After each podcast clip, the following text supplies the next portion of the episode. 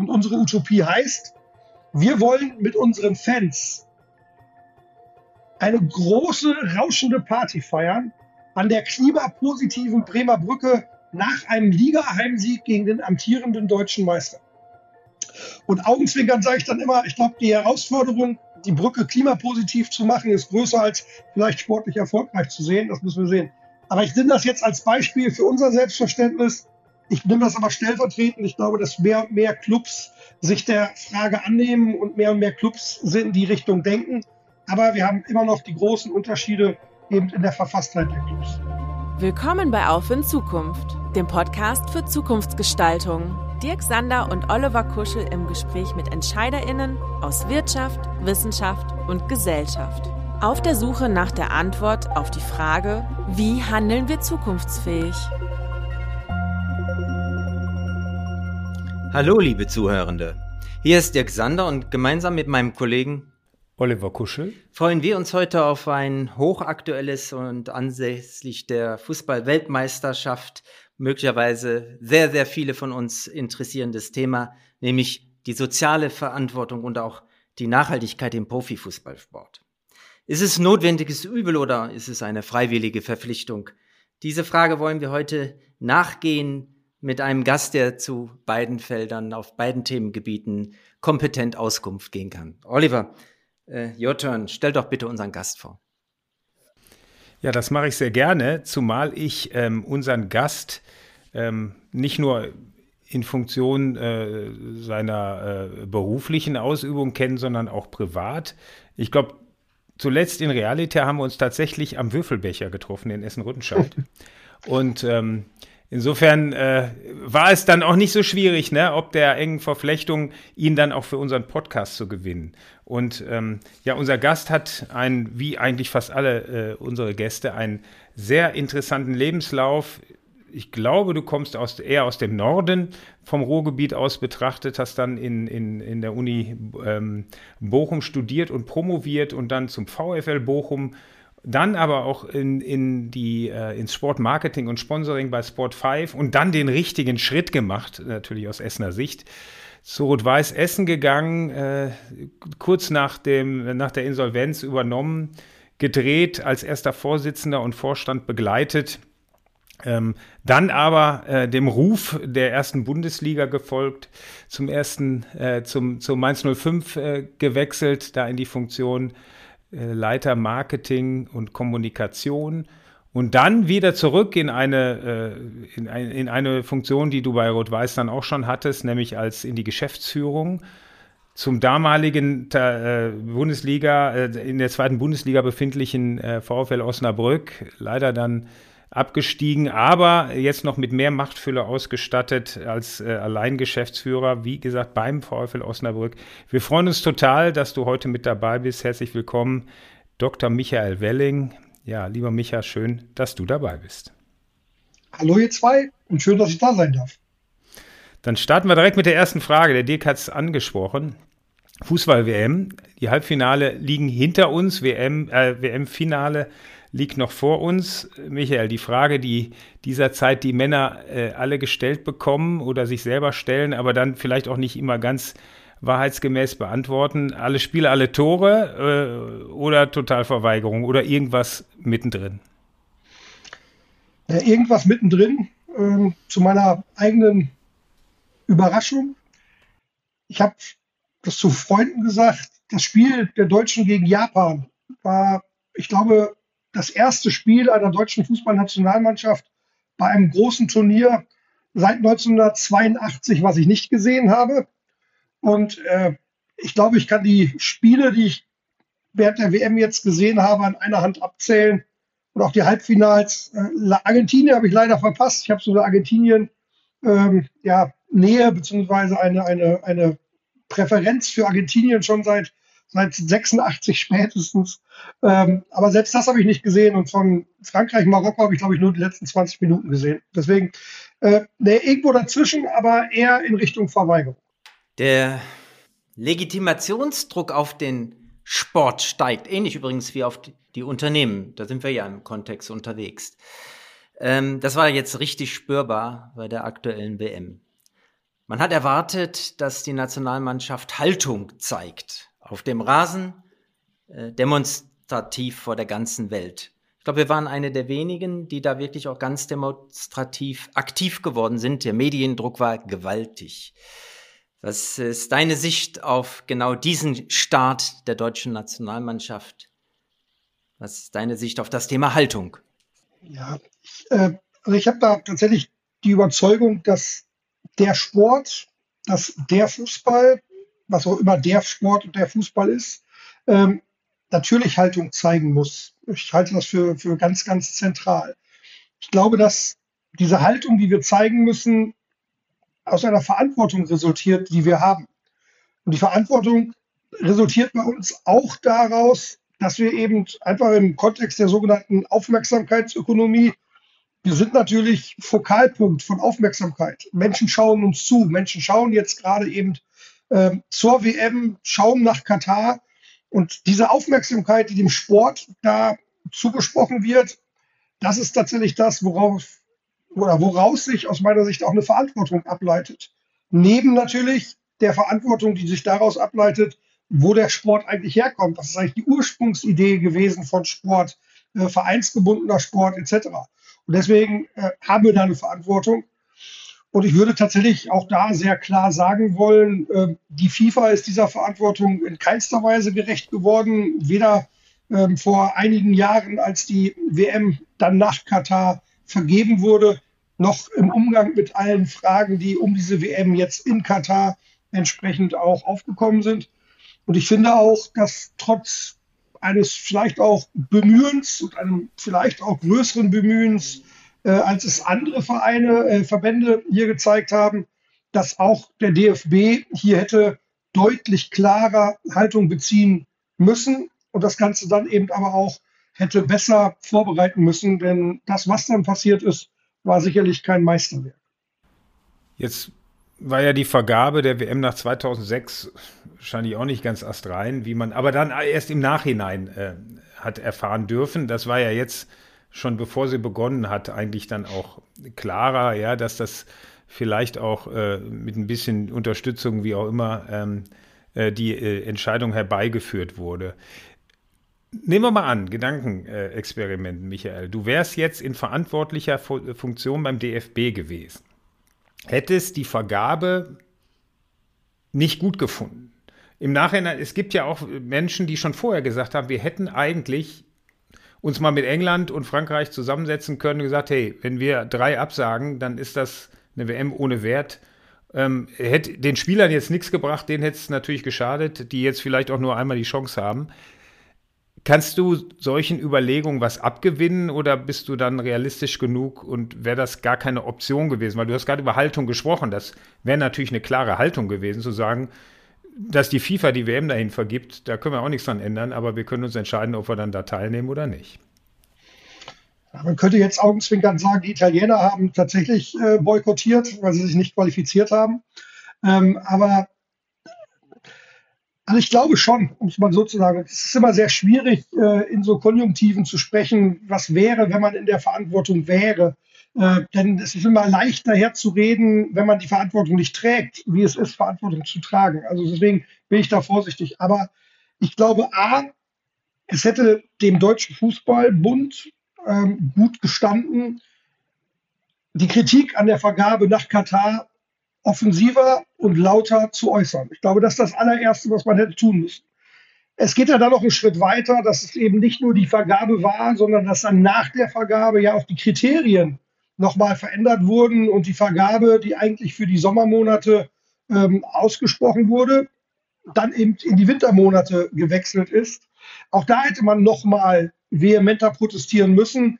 Da hat sicherlich eben auch die ECA, wie sie heißt, die äh, European Club Association, also die Vereinigung der großen europäischen Clubs, auch keine gute Rolle gespielt, wenn man bedenkt, dass kurz nach einem Treffen der entsprechenden Clubs und Clubverantwortlichen, maßgeblich in Katar, äh, dann auf einmal der Widerstand aufgegeben wurde äh, zur Vergabe in den Winter oder Verlegung in den Winter. Und da hätte man da was machen können. Ob dann ein tatsächlicher Protest der richtige Weg gewesen wäre, das mag ich heute nicht beurteilen. Das ist so im Nachgang immer sehr leicht zu sagen. Es wäre sicherlich etwas, über das man hätte nachdenken müssen. Genauso hätte man aber auch dann sagen können, nein, wir finden das doof, aus unterschiedlichen Gründen. Hier muss man ja vor allem auch die Korruption kritisieren, die im Kontext der Vergabe eben dann offenbar wurde, aber eben auch die Menschenrechtssituation in dem Ausrichterland kritisieren. Man könnte dann auch sagen, nein, wir nutzen tatsächlich diese Bühne, die der Fußball bietet. Und das ist ja das, was ich eben sagte, daraus resultiert aus meiner Sicht ja auch eben die Verantwortung, äh, auf der man dann basierend Haltung bezeigen muss. Wir nutzen diese Bühne, die der Fußball hat, um eben auf die Probleme, die in Katar vorherrschen, aus unserer Sicht auch aufmerksam zu machen. Von daher, das hätte man auch machen können. Heute sage ich trotzdem, in dem Setup der FIFA, in der sogenannten Governance-Struktur der FIFA, ähm, wird sich sonst, glaube ich, nichts ändern, wenn man nicht auch radikaler denkt. Und das ist, glaube ich, das, was jetzt auch die Lehren aus Katar und die Lehren aus dieser ja, One Love binden Phase aus meiner Sicht äh, sind, dass man da eben deutlich radikaler nachdenken muss, ist dieses System FIFA in dieser Art und Weise das Richtige? Und wie gehen wir jetzt als verantwortlich hier in Deutschland, aber auch andere Verbände damit um, dass eben hier ja, Haltung nicht so gezeigt wird, sondern nur auf T-Shirts gedruckt wird. Jetzt äh, lieferst du mir das Stichwort One Love Binde. Ich meine, wenn die institutionell Verantwortlichen, die Funktionäre, in Anführungsstrichen, versagen, also ähm, unter dem kommerziellen Druck, so gab es ein Momentum. Die Wahrheit ist auf dem Platz. Hätte Manuel Neuer es wagen können, mit der Binde aufzutreten und dann für sich eine Konsequenz hinnehmen, die hinnehmen können, die natürlich auch Auswirkungen auf die Mannschaft gehabt hätte und möglicherweise auf den weiteren sportlichen Erfolg. War das eine Chance, dass ein Einzelner hier das Individuum, ne, sozusagen eine Heldengeschichte in Gang hätte setzen können? Ja, ich relativiere es aber leider. Also ja, das wäre eine Chance gewesen. Und ich glaube, das haben wir auch schon in der Vergangenheit gesehen dass eben der Mut Einzelner manchmal viel, viel mehr bewirkt als äh, dann ein, ein, wie auch immer, orchestriertes Handeln. Von daher wäre es schön gewesen, wenn da beispielsweise ein Manuel Neuer das gemacht hätte. Äh, oder beispielsweise jetzt dann beim anstehenden Finale vielleicht der Kapitän äh, der französischen Nationalmannschaft, weil äh, die Konsequenz ist dann nicht mehr so groß. Ja, also man kann nicht mehr gesperrt werden. Also von daher, ja, diesen, diesen Mut wird man sich wünschen. Jetzt kommen aber zwei Abers, die, die man auch berücksichtigen muss. Erstens, es ist halt auch sehr schwierig, äh, von einzelnen Sportlern äh, tatsächlich unglaublich viel zu verlangen an dieser Stelle und die, die, den gesamten Druck, der dann damit auch verbunden ist, auf die Sportler äh, zu verteilen.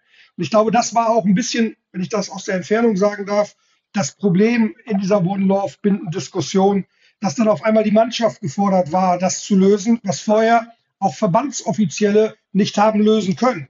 Nämlich die Diskussion mit der FIFA, wie wollen wir uns positionieren. Und deswegen muss man da, glaube ich, aufpassen, dass man diese jungen Spieler da nicht auch überfordert, da nicht etwas von denen verlangt, dem sie vielleicht nicht gewachsen sind. Denn, das darf man auch nicht vergessen, viele von denen sind junge Männer äh, oder junge Menschen, wenn wir es auf den Sport insgesamt beziehen, die vielleicht das eine oder andere gar nicht so sehen. Das ist der eine Punkt. Und das andere ist, das darf man auch nicht vergessen, ja, eine Mannschaft ist immer auch ein sehr sensibles Gebilde. Es ist eben ein Mannschaftssport.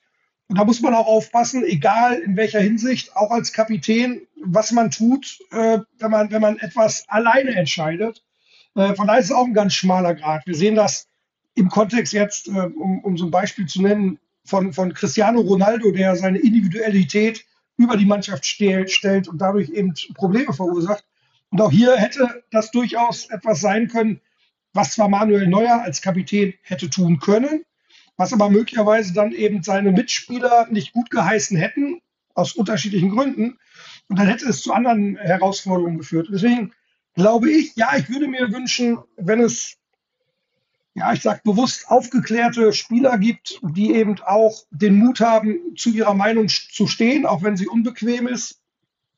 Ich glaube aber trotzdem, dass hier eben eher die institutionellen Akteure und dann die Funktionäre gefordert gewesen sind und man den Spielern nicht zu viel aufbürden darf. Ja, in der Tat ist es einfach immer von Spielern die entsprechende Reaktion oder die Reaktionen zu fordern. Aber wie du richtigerweise sagst, Michael, müssen eigentlich die Verantwortlichen, die Funktionäre im Vorfeld die Dinge eigentlich so klären, dass die Spieler es gar nicht so unter Druck geraten.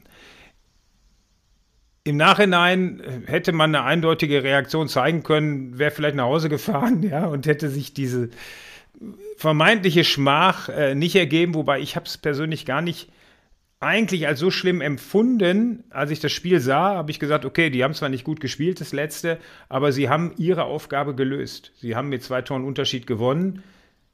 Hätte jetzt der Ball äh, wäre noch 0,3 Millimeter weitergerollt, ja, wäre das äh, äh, Führungstor äh, für Japan gegen Spanien nicht gefallen. Wir hätten uns qualifiziert, wären im Achtelfinale.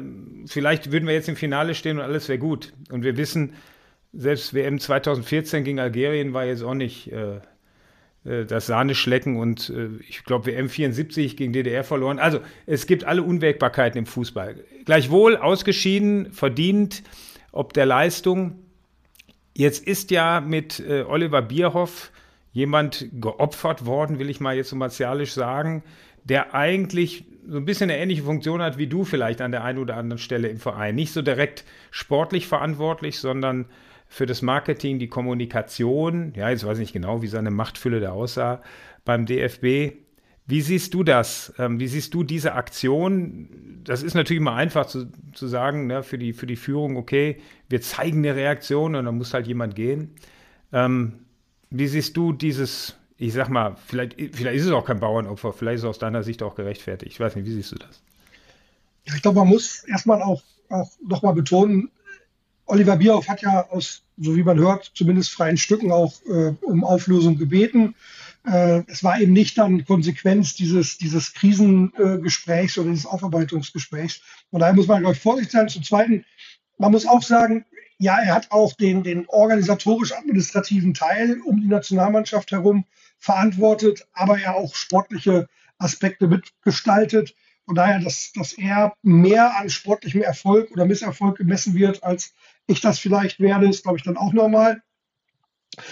Ja, wie beurteile ich das? Also A, ich, ich kenne zu wenig Hintergründe, deswegen steht es mir da nicht zu, jetzt äh, in der Causa Oliver Bierhoff zu sagen, ist das richtig oder falsch. Das würde ich ungern machen. Aber wir können natürlich verallgemeinernd auf das Ganze schauen. Und wir im Sport, im Fußball im Besonderen, haben natürlich immer die große Herausforderung, dass, ja, dass, dass rein auf kurzfristige Ergebnisse, sportliche Ergebnisse geschaut wird und dass die in den meisten Fällen ausschlaggebend sind dafür, äh, die Leistung von Menschen zu beurteilen, zu bewerten. Aber es ist nicht immer die Leistung, die beurteilt wird, sondern nur das Ergebnis. Und dieses Ergebnis ist eben von wenigen Faktoren abhängig. Du hast es gerade selbst angesprochen. Ähm, der Ball der Japaner äh, gegen Spanien ähm, ein paar Millimeter weiter, der wäre im Aus gewesen. Japan hätte das Tor nicht geschossen. Es ist halt auch Glück und Pech. Manchmal kann man es nicht, nicht selber beeinflussen. Und da sind wir, wir als Branche insgesamt, ähm, oftmals zu vorschnell, dann auch personelle Konsequenzen zu ziehen. Und diese personellen Konsequenzen, die gezogen werden, sind dann aus meiner Sicht an vielen Stellen auch ein bisschen Ausbund von medialem Druck und medialer Begleitung auf Handelnde, die eben durch personelle Reaktionen ein, ein, ein, eine Rechtfertigung äh, äh, ziehen, dass sie ja was tun. Oder Gremien, die beim Bäcker angesprochen werden, wenn es nicht so gut läuft äh, beim Verein, da müsste doch jetzt was passieren. Dann ist da eine Ohnmacht der Gremien, weil sie nicht sehen, was passiert. Also daher bin ich kein großer Freund davon, im sportlichen Misserfolgsfalle die Menschen dann eben auch sofort zu entlassen. Es gibt natürlich Situationen, wo man es eindeutig zuordnen kann, dass eben Verantwortlichkeit direkt äh, zugeordnet wird. Aber ich glaube, wir täten besser daran, auch da bei den handelnden Personen mehr Kontinuität walten zu lassen und da nicht diese Hire und Fire und schnell raus und Sündenbock-Mentalität an den Tag zu legen. Ja, Jetzt robben wir uns mal weiter an Deutschland ran, obwohl wir schon äh, bei Olli Bierhoff eigentlich sind. Äh, robben wir uns mal an den DFB ran und ähm, an äh, die Geschäftsführerin, die jetzt jüngst hat gehen müssen. Ja, das wird natürlich auch dann schnell hochgekocht und zu so sagen, ja klar, ne, ist ja auch eine Frau und die hat da in dieser Männerriege einen schweren Stand. Ähm, wie siehst du diese Hintergründe? Sie hat ja angeblich nicht so richtig verhandelt. Hier kommt wieder Kommerzialisierung und der Wunsch nach Diversität. beißt sich wieder so ein bisschen. Angeblich hat sie nicht so gut verhandelt wie ihr Vorgänger. Ja, so. Ähm, kam aber, also hochdekoriert, Boston Consulting Digital, ja, also jetzt auch äh, äh keine, keine, kein kleiner Name, also sicherlich eine Menge Sachverstand. Äh, woran ist sie jetzt gescheitert? Kannst, kannst du das von außen überhaupt sagen? Ich meine, das, jetzt sind wieder nur Männer am Werk, ne? Da ist der Fußball natürlich auch ein bisschen angreifbar, ne? Klar, sind schon Männer nur auf dem Platz, zumindest beim Männerfußball, ne? Und man hat jetzt eigentlich gewünscht, okay, wir besetzen jetzt auch entscheidende Positionen auch mit, äh, äh, mit Frauen. Hat nicht funktioniert. Ja, jetzt muss man auch nicht mehr reinlegen, aber hier war das Thema Kommerzialisierung ja angeblich der Faktor. Ja, also vielleicht auch da zwei, zwei, zwei erstmal begleitende Sätze. Also ich glaube, bei, bei aller Notwendigkeit von Diversität ähm, ist es hier erstmal natürlich darum gegangen, ähm, ja, die Stelle gut zu besetzen. Und da jemanden zu finden mit einer entsprechenden Qualifikation, das ist jetzt egal, ob Frau oder Mann, dass es dem DF, der DFL in diesem, in diesem Falle äh, gut tut, eine höhere Diversität zu schaffen. Also ich glaube, das steht auf, außer Frage. Auch das aus der Distanz schwierig, aber ich glaube, was, was in der Gesamtbewertung der, der Arbeit jetzt von Sonata Hopfen ähm, so ein bisschen ja, zu wenig beleuchtet wird, ist, das Erbe von Christian Seifert an sich ist ein unfassbar schweres Erbe. Also das heißt, Christian Seifert hat über viele Jahre den, den deutschen Fußball, hier die DFL, hervorragend geführt mit Blick auf seine äh, Zielsetzungen, die ihm eben von den Vereinen gegeben wurden. Er, er war ein, ein, ein sehr starker Protagonist mit, mit, mit sehr viel ähm, ja, Kompetenz ausgestattet. Das ist er auch heute noch. Und deswegen ist es aus meiner Sicht erstmal so oder so unfassbar schwer, auf so eine, ja, ich sag mal, Koryphäe zu folgen, egal wer da kommt. Und ich glaube, dass das sicherlich auch äh, eine große Herausforderung für die Donata Hopfen war. Ich finde, dass sie sich zumindest anfänglich mit einigen Äußerungen alleine keinen großen Gefallen getan hat. Stichwort Supercup in Saudi-Arabien und manche andere Ideen, die da kamen. Da war sie aus meiner Sicht dann auch nicht gut beraten, diese Dinge so rauszuformulieren, wie sie das getan hat. Was das Thema der Kommerzialisierung angeht, da geht es ja um das Thema Rechtevergabe. Ja, ich weiß nicht, ob es tatsächlich jetzt äh, ursächlich ist für die Demission war, äh, denn die, der Vergabeprozess ist gerade im Gange, die Ausschreibungsprozesse sind gerade im Gange. Im internationalen Bereich haben wir auch eine Corona-Pandemie äh, zu verzeichnen gehabt, ähm, die sicherlich auch den einen oder anderen Rechtenehmer da ähm, getroffen hat und dadurch es eben auch zu geringeren Erlösen geführt hat. Also von daher, ich glaube es, oder ich vermute, so würde ich es besser formulieren, ich vermute, es war eine Vielzahl von, von Einzelaspekten, die letztendlich dazu geführt hat, dass man sich dann jetzt eben von ihr getrennt hat. Ähm, aber nochmal, die, die, die, die Nachfolge von Christian Seifert wäre für, für, für jede Person eine ganz, ganz schwierige gewesen. Ähm, bin gespannt, was da jetzt passiert. Ähm, bei, beim DFB einerseits, aber auch bei der DFL. Aber dass wir da, wie gesagt, mehr Diversität brauchen, das steht Ja, aber das ist ja jetzt passiert. Ähm, ähm, Aktuell gibt es äh, viel Kritik zu ähm, der Entscheidung des DFB, das Expertengremium rein männlich zu besetzen. Hier die Fußballnationaltorhüterin Almut Schuld hat eben die, genau diese fehlende Diversität im Expertengremium des Deutschen Fußballbundes Jungs angeprangert. Und dann war das, ist ganz interessant, die Antwort des DFB-Präsidenten ähm, auf diese Kritik, eine ähnliche, wie du sie gerade äh, für den äh, DFL ähm, äh, formuliert hast, äh, als Rechtfertigung äh, für die äh, personelle Entscheidung. Und zwar hieß es äh, von Seiten des DFB-Präsidenten Bernd Neuendorf, es war nicht unser erstes Kriterium, hier für Vielfalt und Diversität zu sorgen. Das machen wir an anderer Stelle im Verband. Hier ist es einfach so, dass wir Menschen brauchen, die über eine Menge Erfahrung verfügen, die in der Männernationalmannschaft gespielt haben, die für den DFB gearbeitet haben. Aber der Deutsche Fußballbund ist ja mehr als nur diese Männernationalmannschaft. Also die, mit diesem Argument äh, kommen die Frauen nie in Entscheidungspositionen. Ja, jetzt würde ich trotzdem sagen, wir müssen die, die, die Ebenen so ein bisschen äh, differenzieren. Also das eine DFL und Geschäftsführung DFL Donata Hopfen. Das andere jetzt eben äh, diese Taskforce oder es gibt ja zwei oder Arbeitsgruppen, keine Ahnung. Das eine eben was die interne Organisation des DFBs betrifft, sprich die Geschäftsführeraktivität von Oliver Bierhoff, wo zumindest ein bisschen mehr Diversität äh, Niederschlag gefunden hat. Und das andere eben diese, in Anführungsstrichen, sportliche Taskforce, ähm, wo es tatsächlich um sportliche Fragen mit Blick auf die WM 2024 geht. Und so sehr ich die Kritik an diesem Gremium nachvollziehen kann, ähm, ich hätte allerdings andere Facetten auch noch mal betont. Also, wie gesagt, zwei Vertreter von Bayern München, dann noch äh, entsprechend äh, dann jemand von Rasenballsport Leipzig, der auf der Konzernebene von Red Bull jetzt tätig ist. Äh, also das wäre eher meine Kritik gewesen, sprich die äh, großen äh, Vereine, die großen Vertreter, die jetzt tatsächlich das Wohl und Wehe unter sich ausmachen des, des, des Verbandes. Ähm, ob da eine Frau äh, gut getan hätte, das kann sein, das, das, das, das mag sein. Äh, man hätte zumindest mal über die eine oder andere sportliche Kompetenz äh, nachdenken können, Stichwort äh, Bundestrainerin etc. Nur an der Stelle sage ich, das, das kann ich zumindest noch manchmal verstehen, dass man da sagt, jetzt haben wir eine sehr kurzfristige Perspektive eingenommen. Wir brauchen jetzt kurzfristig äh, Menschen, die uns beraten können aus einer sportlichen äh, äh Folge. Da kann ich es an der Stelle sogar ein bisschen verstehen.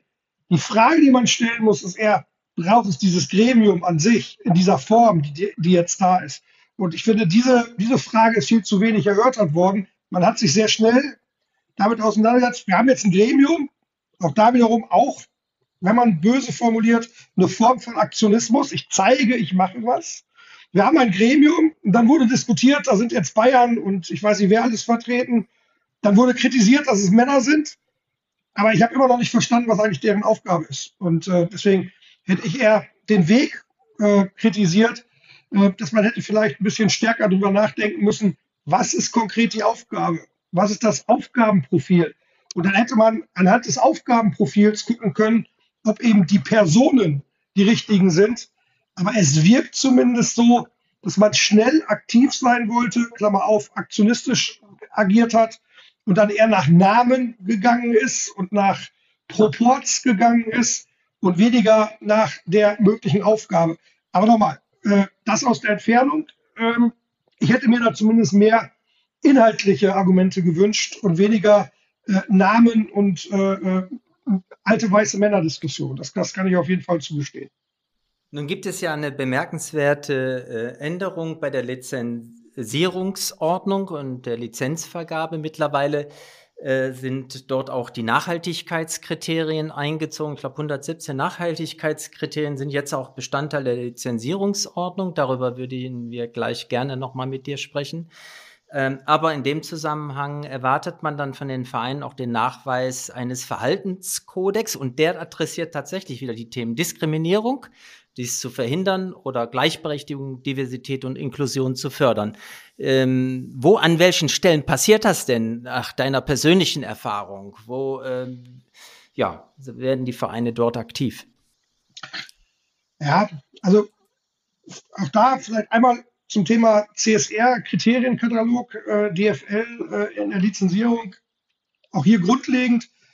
Ich persönlich bin erstmal froh, dass das Einzug gehalten hat in die Lizenzierungsauflagen. Ähm, es ist schade, dass es Einzug halten musste, dass mehr darüber äh, äh nachdenken und was passiert. Aber durch eben den Einzug in die Lizenzierungsunterlagen fangen mehr und mehr Vereine an, entsprechend auch da sich diesen Themen zu widmen. Wenngleich ich ehrlicherweise mir ein bisschen mehr gewünscht hätte, was die Kriterien angeht und ein bisschen ambitioniertere Herangehensweise gewünscht hätte. Ist meine persönliche Meinung. Was tun die Vereine? Ja, ich glaube, wir müssen da aufpassen, dass wir die Vereine nicht alle über einen Kopf, äh, über einen Kampf scheren, denn das ist tatsächlich sehr, sehr unterschiedlich von Club zu Club glaube, wir haben Vorreitervereine in diversen Fragen, die wir sicherlich da dann auch ähm, anschauen müssen. Und es gibt aber auch viele Vereine, die da nicht so weit sind. Das ist ja ein bisschen die große Herausforderung, die wir im Fußball, in unserem System Fußball haben. Alleine die 36 DFL-Clubs, wenn wir uns die anschauen, da reden wir von, und jetzt will ich niemandem zu nahe treten, deswegen sage ich gleich zwei, drei Beispiele, aber da reden wir von Sandhausen, Heidenheim, und äh, ja, Eintracht Braunschweig einerseits und reden aber dann auch von Rasenballsport Leipzig, Bayern München und Dortmund andererseits. Äh, Bayern München mit einem Personalkostenetat der ersten Mannschaft oder der Lizenzspielermannschaft, wie man hört, von 450 Millionen Euro, Dortmund mit 350 Millionen Euro.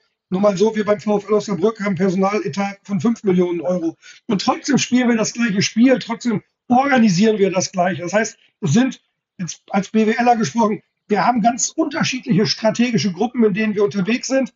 Und deswegen müssen wir da auch unterschiedliche Maßstäbe, glaube ich, anlegen an das Handeln der Akteure. Das, das einmal vorab. Ähm, was tun die Vereine? Ich glaube, dass, dass, dass viele sich den Fragen mehr und mehr widmen, sich dem Ganzen bewusst geworden sind. Ich glaube, dass äh, gleichzeitig aber noch nicht genug getan wird. Also dass zu oft noch über diese Themen eher aus einer, ja, ich sage jetzt bewusst etwas pieksig, Marketingperspektive nachgedacht wird, eher in einer Symbolik gedacht wird, die immer auch gut ist, das dürfen wir auch nicht negieren, aber dass eben die Internalisierung in die tagtäglichen Abläufe äh, noch nicht so ausgeprägt sind, wie man sich das vorstellen kann. Äh, aber wo fange ich da an? Da, da, da, sollten wir, glaube ich, Themenfelder differenzieren. Dann ist es leichter, an, an, an einzelnen Aspekten zu, zu sprechen, als so global. Vielleicht als mein Vorschlag an der Stelle. Ja, dann fangen wir doch mit den Nachhaltigkeitskriterien an. Wir haben ja schon viel über Haltung gesprochen. Klar, ne? Haltung in Richtung ähm, äh, gesellschaftlicher Themen, aber auch in Richtung Nachhaltigkeit. Jetzt ist es ja, wir haben schon oft Haniel erwähnt, äh, erwähnt hier im Rahmen unseres Podcasts auch, die ja vor drei Jahren sich ja freiwillig dem Thema Nachhaltigkeit zugewendet haben als strategische Ausrichtung. Hier heißt das dann nicht Nachhaltigkeit, sondern Enkelfähigkeit. Allerdings mit einem knallharten betriebswirtschaftlichen Versprechen, dass nur Unternehmen, die mittel- und langfristig nachhaltige Produkte und Dienstleistungen in den, in den Umlauf bringen und sich auch mit einem entsprechenden äh, äh, minimalen oder vielleicht sogar neutralen Fußabdruck letztendlich präsentieren, eine Daseinsberechtigung haben, auch aus Sicht des Konsumenten. Wie sieht es aus, wenn man auf den Profifußball schaut? Ähm, wir haben viel darüber gesprochen, wie schnell man im Fokus steht. Und du hast dann fünf Millionen Experten an den Stammtischen der Republik sitzen, die alle das unglaublich gut wissen, was da zu tun ist. Wie, wie, also ist es eigentlich ein, Druck, den ihr spürt, dass, dass die Fans oder auch also ist ein Unterschied zwischen Fans und Sponsoren, dass sie das Thema Nachhaltigkeit auch einfordern. Ich meine, sonst tust du dich ja schwer, diese, äh, äh, wenn, so, wenn die Bundesliga wieder läuft, was da für Millionen von Menschen von rechts nach links, von oben nach unten äh, durch die Republik fahren, um sich Spiele anzuschauen. Ökologisch ist das ja nicht, aber ohne gegnerische Fans im, im eigenen Stadion wäre es ja auch nur das Salz in der Suppe fehlen. Also, wie siehst du das Thema Nachhaltigkeit und und, und, und, und Profifußball als notwendiges Muss, so wie ich es für Haniel äh, formuliert habe, ähm, oder als ja, freiwillige Verantwortung? Ich persönlich sehe es als, als äh, Notwendigkeit. Das ist natürlich aber abgeleitet aus den gesellschaftlichen Veränderungen, die wir einfach äh, nicht mehr negieren können, hoffentlich äh, auch nicht mehr negieren werden. Also daher ist es aus meiner Sicht einfach eine Notwendigkeit. Diese Notwendigkeit wird auch mehr und mehr erkannt. Und hier muss man einfach auch dann lobend sagen, weil es viele Fans gibt, die das einfordern. Also das, das, das ist jetzt nichts, was, was von den Vereinen automatisch passiert, sondern wo die Fans das einfach einfordern, wo aber auch Sponsoren das einfordern. Auch das äh, wird, wird mehr und mehr ähm, ja, sichtbar, dass auch Sponsoren stärker darüber nachdenken, was passiert eigentlich bei dem Club, äh, wo ich jetzt gerade als Sponsor tätig bin. Was ist eigentlich dessen von mir aus Nachhaltigkeitskonzept? Wie geht der eigentlich mit dem CO2-Fußabdruck um? Was äh, ist mit dem sozialen, dem von mir aus auch historischen Engagement, was, was da passiert? Das wird mehr und mehr deutlich. Und deswegen äh, ist es für mich persönlich und für uns als VfL Osnabrück, kann ich an dieser Stelle auch sagen, äh, tatsächlich ähm, ja, eine zwingende Notwendigkeit. Und auch das kann ich, glaube ich, hier verraten. Das Thema Enkelfreundlichkeit von Haniel haben wir uns durchaus auch begrifflich als Vorbild genommen. Wir haben äh, auch einen Strategieprozess äh, initiiert äh, vor eineinhalb Jahren, haben auch da nochmal gesagt, äh, was ist unsere Mission, was ist unsere Vision, was sind unsere Werte. Und wir haben in unserer Vision eben auch, wir wollen das enkeltaugliche Steckenpferd der Region werden. Also wir haben den Begriff bewusst aufgegriffen. Wenn wir als VfL von Enkeltauglichkeit sprechen, hat es auch eine, eine dreifaltige Bedeutung. Enkeltauglichkeit zum einen, weil wir sind Traditionsverein, wir wollen aber nicht äh, irgendwie nostalgisch zurückblicken, sondern Enkeltauglichkeit in dem Sinne, dass wir das Feuer, was die Menschen für den VfL empfinden, transportieren wollen in die nächste Generation. Wenn Oma und Opa mit Enkelinnen und Enkeln ins Stadion gehen, ist das gut. Das ist Punkt eins. Punkt zwei, als wirtschaftliche Dimension. Auch das ja, was bei, bei Haniel ähnlich äh, gelebt wird. Hier als wirtschaftliche Dimension. Wir sind eine Mittelstandsregion in Osnabrück. Viele Unternehmen, die eben in Eigentümerhand sind, und die Eigentümer, die eben nicht ein Shareholder Value im Fokus haben, Kurzfristigkeit, sondern die eben auch eine Langfristigkeit, eine Vererbungsfähigkeit ihres Unternehmens einfach als, als äh, Ziel haben. Und das dritte, Enkeltauglichkeit, eigentlich im klassischen Nachhaltigkeitsbegriff sowohl soziale als auch ökologische Verantwortung, die wir leben wollen. Das haben wir bei uns in der Vision drin, verstehen uns als Brückenbauer. Und das darf ich dann an der Stelle auch noch sagen. Wir haben auch eine Utopie formuliert, ich glaube, wir als VfL Osnabrück sind da vielleicht der einzige Verein, vielleicht sogar weltweit, die eine Utopie formuliert haben. Und unsere Utopie heißt, wir wollen mit unseren Fans eine große, rauschende Party feiern an der klimapositiven Bremer Brücke nach einem Liga-Heimsieg gegen den amtierenden deutschen Meister. Und Augenzwinkern sage ich dann immer, ich glaube, die Herausforderung, die Brücke klimapositiv zu machen, ist größer als vielleicht sportlich erfolgreich zu sehen. Das müssen wir sehen. Aber ich nehme das jetzt als Beispiel für unser Selbstverständnis. Ich nehme das aber stellvertretend. Ich glaube, dass mehr und mehr Clubs sich der Frage annehmen und mehr und mehr Clubs in die Richtung denken. Aber wir haben immer noch die großen Unterschiede eben in der Verfasstheit der Clubs. Genau, also ich spreche jetzt schon mal eine Einladung aus, Michael. Du wohnst ja eigentlich mit der Familie nicht weit entfernt, auch im Ruhrgebiet. Also wenn du magst, äh, machen wir hier mal ein Treffen auch mit dem Thomas Schmidt. Ne? Hier heißt es enkelfähig bei Haniel und bei euch heißt enkeltauglich. Im Zweifel ist ja die Richtung genau die gleiche. Mhm. Utopie können wir auch eine Menge mit anfangen. Wir haben uns ja nicht umsonst Antropia genannt ne? und haben Teile unseres Namens auch diesem utopischen äh, Begriff und einer utopischen Sicht letztendlich entlehnt. Wenn man jetzt, der Dirk hat es ja angesprochen, 117 Nachhaltigkeits, äh, Nachhaltigkeitskriterien in diesen in, in, in, diesem Lizenzierungsverfahren jetzt äh, äh also damit äh, eingearbeitet. Damit ist ähm, äh, die DFL letztendlich führend, meine ich gelesen zu haben. Jetzt weiß man aber, wie schwierig das ist als Fußballverein. Du hast ja angesprochen, ja, wenn man 450 Millionen Etat zu 5 Millionen, ja, also dass ihr sportlich nicht mithalten könnt mit Bayern München momentan, selbst wenn die Utopie irgendwann was anderes äh, äh, äh sagt, ähm, ist klar. Aber kann das dann auch gelingen, realistischerweise diese Nachhaltigkeits- Kriterien zu erfüllen, weil sind die Sponsoren, und da kommen ja nun mal auch die viele Gelder her, dass die Fans auch sagen, hey, finde ich cool, ne? Stadion hier, ne? ich weiß nicht, wie das bei euch ist mit Bechern, ne? Bei Rot-Weiß sind noch viele Plastikbecher im Umlauf, also Wegwerf, Einwegbecher. Ähm, aber sind die, wären die Sponsoren bereit, mehr Geld zu bezahlen, wenn der VfL äh, Osnabrück sich nachhaltiger aufstellt? Weil irgendwie muss, äh, muss ja die GV dann am Ende des Jahres dann doch wieder aufgehen. Ne? Hehre Ziel hin oder her. Ja, also ich weiß nicht, ob die Sponsoren mehr bereit wären, mehr Geld zu bezahlen. Ähm, vielleicht geht das irgendwann einher. Ich glaube aber nicht, dass das die Denkweise sein darf.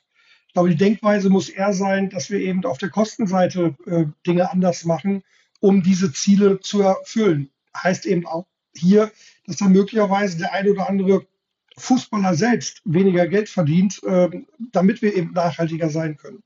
Was das Thema Becherkonzept angeht, äh, werden wir es genau so jetzt machen. Wir werden zum 14. Januar erstmals einen Mehrwegbecher bei uns an der Bremer Brücke einführen. Äh, und das kostet Geld, das hatten wir nicht budgetiert. Die gesamten Kriterien, die von der DFL formuliert werden, sind aber natürlich erfüllbar durch die Clubs. Ähm, das ist an vielen Stellen ja auch eher so ausgelegt, dass ich durch Einsatz von Mitarbeitenden und durch Schaffen von bestimmten Dingen das auch realisieren kann. Äh, das heißt, die Erfüllung dieser Kriterien ist meines Erachtens nicht die große Herausforderung. Viele oder die DFL hat ja auch dafür gesorgt, ähm, dass eben alle ähm, Clubvertreter entsprechend auch ausgebildet werden. An der Leuphana Universität gibt es da gerade eine Ausbildung äh, zum Nachhaltigkeitsmanagement im Fußball. Das übernimmt die DFL ähm, für eben die Clubs der ersten und zweiten Liga. ein Kollege von mir nimmt auch daran teil. Also wir als Drittligist äh, investieren darin, dass äh, einer von uns ausgebildet wird. Also auch da wiederum, ähm, wir machen es, weil wir davon überzeugt sind. Die anderen müssen es machen. Viele davon sind auch überzeugt. Da haben wir, aber ich glaube, ja, das ist umsetzbar. Ich glaube, trotzdem kann man noch mehr machen. Auch hier gerne ein Beispiel. Ähm, wir haben in der dritten Liga jetzt gerade vor, ich glaube, acht Wochen, zwölf Wochen ist es her, sein neuer TV-Vertrag abgeschlossen worden. Und dieser neue TV-Vertrag ist wirtschaftlich sehr gut abgeschlossen worden. Das heißt, es gibt deutlich mehr Geld für die Drittligisten aus der zentralen TV-Vermarktung. Und wir hatten angeregt, als VfL Osnabrück, doch bei dieser Verteilung dieser Gelder dann jetzt einmal drüber nachzudenken, weil wir haben eine Gleichverteilung in der dritten Liga, also alle teilnehmenden Clubs kriegen gleich viel aus dem Topf, anders als Liga 1 und 2, was ich für richtig halte und was auch die Spannung in der dritten Liga besonders hoch hält. Aber wir hatten angeregt zu sagen, lasst uns doch sagen, bevor wir das jetzt an alle Vereine wieder gleich auskehren und alle das Gleiche haben und dann natürlich alle das Geld nehmen, um die Mannschaft zu stärken, weil sie alle sportlichen Erfolg haben wollen und das Rattenrennen weitergeht, lass uns doch sagen, lass uns doch Teile dieser Gelder nehmen und tatsächlich für alle Drittligisten einen CO2-Fußabdruck erheben und dann eben kompensieren, dann wären wir die erste, zumindest klimaneutrale Liga der Welt, um dann aber auch Anreize zu schaffen, um eben die Kompensation in den nächsten Jahren geringer zu halten. Das war die Anregung, die wir hatten. Ähm, ja, da sind aber viele noch nicht bereit zu, über sowas nachzudenken. Und dann sage ich das jetzt nicht nur ähm, deswegen, um, um jetzt auf die dritte Liga zu gehen, aber das hätte man in der ersten Liga ja auch machen können. Also man hätte ja nicht sagen können, wir machen jetzt diese, diese Kriterien und prüfen die ab wie eine Checkliste, sondern wir überlegen uns bewusst auch Maßnahmen, die dokumentieren, dass die gesamte Liga 1 und 2 eben Dinge in die entsprechende Richtung macht. Was hätte dagegen gesprochen zu sagen, nicht nur der erste FSV Mainz 05, der erste klimaneutrale Verein der Bundesliga, ähm, erhebt und kompensiert den Fußabdruck, sondern man macht es für alle. Da hätten sogar so Vereine wie Mainz von profitiert, weil sie es eh schon machen. Also man hätte, glaube ich, viel, viel mehr machen können. Und trotzdem darf man nicht verkennen, das, was passiert. Und auch das ist, glaube ich, wichtig. Das habt ihr ja genauso bei euch auf der Fahne. Gerade wenn wir über Nachhaltigkeit reden, muss uns immer bewusst sein, wir sind ja nie fertig. Also wir werden ja nie fertig. Wir werden nie perfekt. Es ist immer ein Prozess, den man geht. Wir müssen uns immer wieder fragen, was können wir besser machen? Wo können wir uns noch verbessern? Es ist ein Pro Prozess. Und deswegen ist es zwar leicht jetzt auch von mir zu sagen, naja, diese reine Kriterienkatalog, der geht mir nicht weit genug. Ich würde mir mehr vorstellen. Aber trotzdem bin ich auch froh, dass etwas passiert, um dann schrittweise in die richtige Richtung äh, zu agieren. Hm. Jetzt haben wir ähm, viel jetzt über Nachhaltigkeit gesprochen. Das Thema soziale Verantwortung ist ja auch noch da. Und wir haben auch und da sind wir ja anfangs drauf, äh, äh, drauf eingegangen, diese Volatilität, die dann teilweise an Zufällen hängt, ja, äh, Millimeter äh, aus oder nicht aus und schon äh, und dann purzeln auf einmal Personen und vorher wären sie drin geblieben. So, eigentlich unternehmerisches Handeln braucht auch eine gewisse Konstanz. Ja, ähm, Jetzt hat man natürlich die Verquickung aus, man, man ist unternehmerisch Dingen ausgesetzt, die man gar nicht, äh, äh, ja, die, die man gar nicht steuern kann. Das ist sicherlich in einem, in einem, in einem äh, normalen Unternehmen ein bisschen anders. Ja, lassen wir jetzt mal schwarze Schwäne wie Energiekrise und Corona außen vor. Und dann hat man eigentlich noch, das habe ich ja erwähnt, äh, 5 äh, Millionen äh, äh, Möchtegern-CEOs äh, an den Stammtischen sitzen, die alles besser wissen.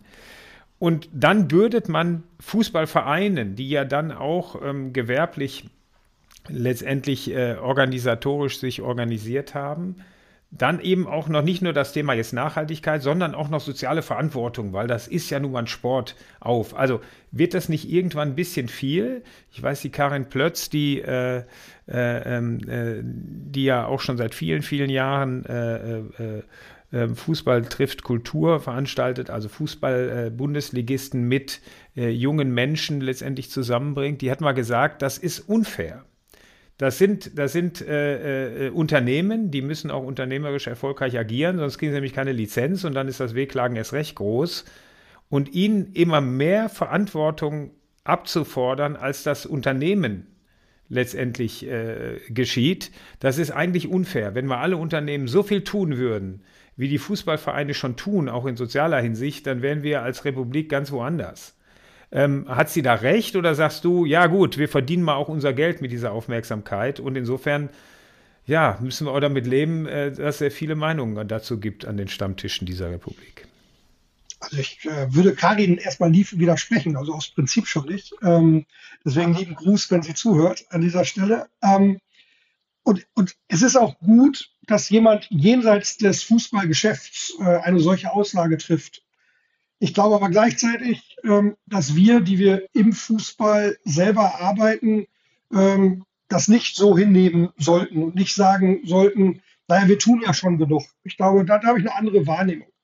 Ich würde auch insofern widersprechen wollen, ähm, soziale Verantwortung zu tragen, ist ja nicht immer nur etwas, wo ich äh, ja Geld investieren muss. Also es geht ja nicht darum, dass Fußballvereine jetzt große Charity-Aktionen machen und Geld einsammeln oder abknapsen und das an irgendetwas anderes verteilen. Ich glaube gar nicht, dass das das Thema ist. Ich glaube vielmehr, dass wir eben die Kraft, die der Fußball hat, oder der Sport in Gänze, aber hier eben der Profifußball, die Kraft, die der Fußball hat, diese Aufmerksamkeitsstärke, die motivatorische Kraft des Fußballs, dass wir die nutzen müssen, um eben unserer sozialen Verantwortung gerecht zu werden. Da geht es eben los. Dirk hat es eben angesprochen mit dem Thema Antidiskriminierung. Wir müssen da eben konsequenter werden, wenn es zu Diskriminierungsfällen im Kontext des Fußballs kommt. Jetzt haben wir das als VfL Osnabrück gerade in Duisburg ja vor knapp äh, einem Jahr äh, sehr eindrücklich gezeigt. Also als es eben zu einem rassistischen äh, Ausfall gegen einen unserer Spieler kam, sind, hat erst der Schiedsrichter das Spiel unterbrochen, sind die Spieler vom Platz gegangen und wir haben gesagt, nee, selbst wenn wir jetzt keine Punkte bekommen, wir treten nicht wieder an, weil das darf nicht akzeptiert werden. Das sind ja auch solche Dinge, die man eben vorlebt. Da sind wir beispielgebend für die Gesellschaft. Deswegen an der Stelle eben der Widerspruch, weil es nicht nur äh, um, um monetär bewertbare Maßnahmen geht. Genau wie eben auch das Thema soziale Verantwortung im Kontext der Jugendausbildung natürlich eine Rolle spielt. Wir, wir haben es mit Jugendlichen zu tun, die uns anvertraut werden in den Nachwuchsleistungszentren. Und von denen, die da spielen, schafft es ein Prozent zum Profifußballer. Aber 100 Prozent haben diesen Wunsch, diesen Traum, Profifußballer zu werden. Und in der Zeit, wo sie uns anvertraut ist, sind, gilt es halt, denen etwas mitzugeben. Es gilt eben entsprechend den Fußball da eben, ja, der oft als Spiegelbild der Gesellschaft tituliert wird, da zumindest eben entsprechend auch zu gestalten, dass eben vielleicht dann auch Dinge in der Gesellschaft da adressiert werden. Oder eben dann auch Aktionen zu realisieren, wo man auch ja, über, über vielleicht clevere Aktionen Dinge machen kann. Und gerade das Thema Fußball trifft Kultur, was Karin ja auch macht, ist ja ein, ein, ein wunderbares Beispiel dafür, was für eine motivatorische Kraft der Fußball hat, wie er Bildungsimpulse geben kann, etc. etc. Und wir haben das in Essen mit den Essener Chancen bewiesen. Viele Vereine haben solche Sozialinitiativen, die nicht nur Geld kosten, sondern die eben auch in der Lage sind, sich durch, ja, ich sag mal, schlaues Agieren auch selbst zu finanzieren. Und deswegen würde ich zwar das Kompliment von Karin sehr, sehr gerne annehmen, aber trotzdem widersprechen und sagen, wir können noch mehr machen. Ganz herzlichen Dank, äh, Michael. Wir werden jetzt ein kleines Wrap-up machen. Wir sind am Ende äh, äh dieser sehr interessanten Diskussion mit dir. Ähm, ich habe dazu noch eine Frage. Du hattest äh, zwischenzeitlich gesagt, ähm, ähm, der VfL Osnabrück möchte das enkeltaugliche Steckenpferd. Steckenpferd ist äh, zum einen also dieses Spielzeug, also das liebste Hobby, mhm. aber äh, Steckenpferd ist auch, äh, in Osnabrück gibt es das berühmte Steckenpferdrennen. Osnabrück ist ja Friedensstadt. Äh, nächstes Jahr ist 375 Jahre Westfälischer Frieden. Und äh, diese, diese Tradition des Steckenpferdrennens kommt von dem Steckenpferdreiter und deswegen ist das Steckenpferd in Osnabrück äh, im Stadtbild äh, und als, als, als Symbol auch für Friedensstadt etc. Äh, sehr verbreitet. Deswegen ist das da eine Doppeldeutigkeit. Deswegen haben wir gesagt, wir wollen zum enkeltauglichen Steckenpferd werden, also zum liebsten Hobby, wenn wir so wollen, zum liebsten Liebhaberstück der Menschen in Stadt und Region und äh, wollen aber nicht Hobby oder Liebhaberstück sagen, sondern Steckenpferd, weil das in Osnabrück eben äh, das ist, was die Menschen kennen und äh, es gibt auch ein Steckenpferd-Reiter-Statue und alle Viertklässler reiten einmal im Jahr mit dem Steckenpferd über die Rathaustreppe, basteln vorher das Steckenpferd. Also deswegen, das ist äh, lokal Kolorit so ein bisschen äh, mit versteckt. Vielen Dank, Michael Welling. Wir haben heute mit einem Aktivisten in Fragen der sozialen Verantwortung und Nachhaltigkeit im Profifußball gesprochen, Aktivisten im positiven Sinne, in unterschiedlichen Funktionen bei unterschiedlichen Vereinen wie Mainz 05 und dem VfL Osnabrück hat er sich bis heute eingesetzt dafür als äh, Frontleader dass Nachhaltigkeitsziele im Profifußball, aber auch die gesellschaftliche Verantwortung umgesetzt werden. Ähm, Verantwortung tragen die Spieler, aber vor allem die institutionellen Funktionäre, insbesondere für die politischen Auswirkungen von Großveranstaltungen wie jüngst bei der WM.